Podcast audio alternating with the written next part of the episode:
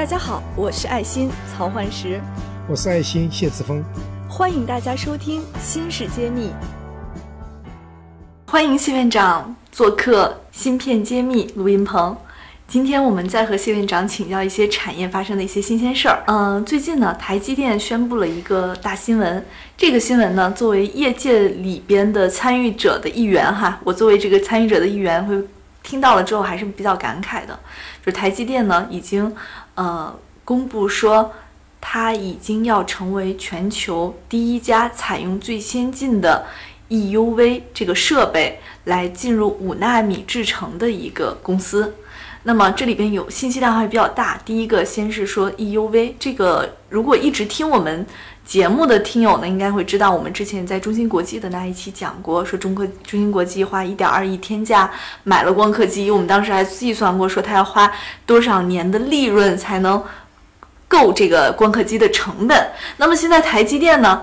它直接说我要又我也买了。这个 EUV，而且我要把它用在五纳米的制程，所以这件事意味着什么？请谢院长给我们解读一下。好的，这个消息我看了，我也觉得非常呃振奋，因为在历史上，嗯，都是认为呃 Intel 的技术是最先进的制造技术，而这一次，嗯，台积电指出，明年一季度就是五纳米，呃，要进入试生产。而在后年二零二零年呢，就有量产，这个进度是惊人的，因为每一个技术节点的进步都要花大量的这个研发投入时间、财力、人力进去。那么，即使这样做，也不一定能够呃把这个技术研发出来。那我们对比一下全球其他的这种制造厂，他们是在什么工艺阶段呢？那么三大巨头吧，Intel。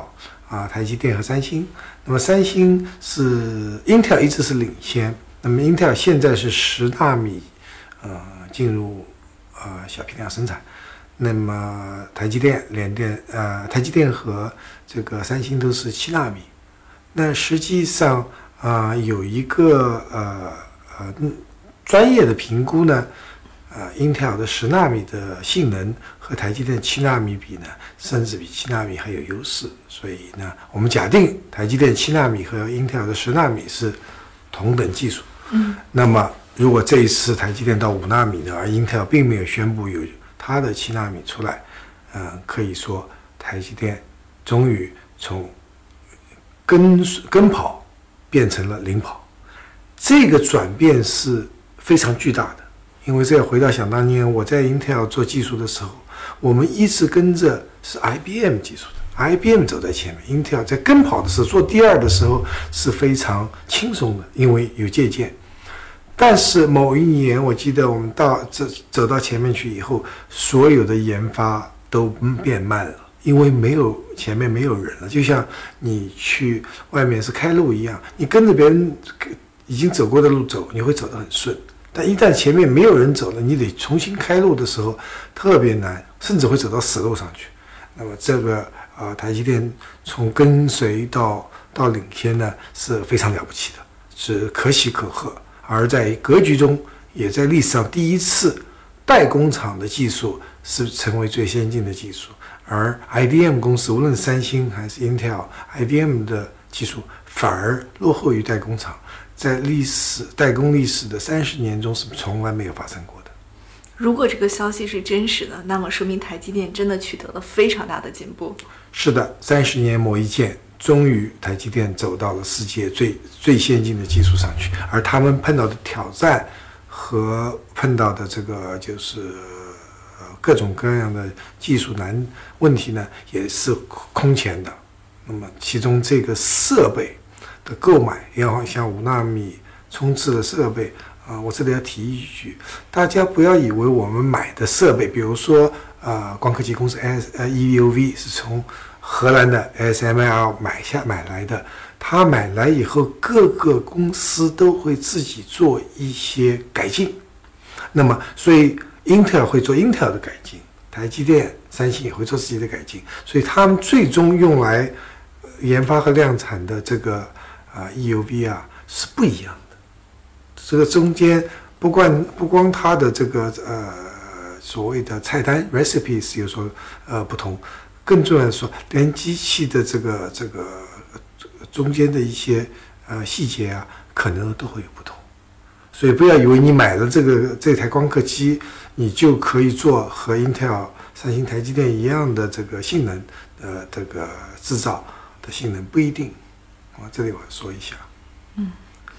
那就说明我们还得有一个比较厉害的人去能调试这个设备。呃，我们这边嗯、呃叫设备工程师或者设备工程师团队啊，你设备工程师团队的这个能力如何把这个设备用的，就是得心应手吧。因为设备有一个指标叫 uptime，就是说啊、有多少时间这个设备在生产，多少时间这个设备在维修。那么你如果说是 uptime 是百分之九十五，也就是说百分之九十五的时间它在生产，还有百分之五的时间在保养，所以这个是这个指标也非常重要。如果说一半时间在生产，一半时间在保养，那你就很差了。这都是反映的设备公司团队的能力。嗯，看来这是一个非常复杂的一个团队的运作才能有的一个结果。对的，感谢您关注《芯片揭秘》。从本期节目开始，我们会将节目中提到的详细内容在公众号中进行发布，请您关注微信公众号“茄子会”，更多精彩内容我们在公众号等着你。嗯，那对比一下，我们现在中芯国际又是在什么阶段呢？中芯国际量产在二十八纳米，研发在十四纳米这样一个状态。哇，那 人家已经五纳米了，这个 差距还是确实对的，这个基本上我感觉中芯国际和台积电的差距应该在两到三代啊这样子一个一个差距上。嗯那台积电冲刺五纳米这件事情上，受益的是哪些人呢？当然，呃，SML 这家公司受益是最大的，因为 这家独家兰的公司呃，它的价格是它定，那基本上你，嗯、全球就这一家，啊、愿买不买，对，愿买还排队呢，不一定买得到。对的对的所以这个是一个买方市场，这是个啊，所以他还赚很多钱。但是和它相配套的所有的设备、材料、气体的厂商呢，也都会有非常好的商机。那我们这这边当然一定有美美国的应用材料啊，啊、科林啊，日本的公司，它都有机会。但我要特别提出来一点呢，就是中国的啊、那个中微半导体，尹志尧博士的公司，我们前面栏目也提到过他。是的，他有做五纳米的刻蚀机的水平，所以所以在台积电这个呃这个新的生产技术，一定要考虑这个尹志尧这个尹博士的这个刻蚀机中微的刻蚀机。所以这里面要说，我们虽然整体的设备水平中国不高，但是我们还是有亮点，在在这个刻蚀机方面呢，呃呃，尹博士的中微是达到了世界顶级的一个水平，这非常不容易，也是啊二十年的努力吧。好像这些公司的延伸都是有一些历史的脉络的，像我们前一期讲过，呃，飞利浦的公司里边分立出来了，呃，恩智浦，对的，还有今天说的这个 ASML 这个光刻机公司。对，呃，它也有呃飞利浦的渊源，也是和飞利浦的那个设备呃公司的事业部转也有在里面的基因在里面。啊，所以荷兰这个国家也是蛮厉害的。对荷兰的技科技非常发达，这个这个无论是他大学，它研究，嗯，它的企业都是呃世界一流的。那么有了这台光刻机之后呢，它会在哪些场景下改变我们的集成电路的呃生产和设计的状态吗？啊，太多了。我们首先，嗯，大家所知道的第下一代的手机的是从四 G 要上五 G，就第五代的通讯，那么更加高速的芯片需要这样子的先进的技术。那么大家所一直期待的所谓人工智能的这个 AI 芯片也会用。当然，我们呃不可不说的就是啊、光刻机呃那个挖矿机。那个比特大陆这样子的公司呢，也会走，因为他们一定用最先进的制程。首先用的一定是这样子的，就是他根本不在乎你的成成品率，他说给我用最先进的技术，因为挖矿机对先进技术的需求是最旺盛的，所以他第一他付得起钱。他付得起钱，他有这个需求。有些人付得起钱，他不需要那么先进的技术，因为大多数老百姓用的东西并不需要那么五纳米的技术。但是挖矿机，呃，号称也叫自己叫 AI 芯片，一定需要，啥时候有啥时候用。嗯那我们之前谈到的这个存储器，是不是也会用到这个方面最新的技术？那是必须的啊、特别是啊三啊三维的呃叫三 D 啊闪存 3D NAND 这样子一个，比如说中国的长江存储，然后韩国的三星海力士，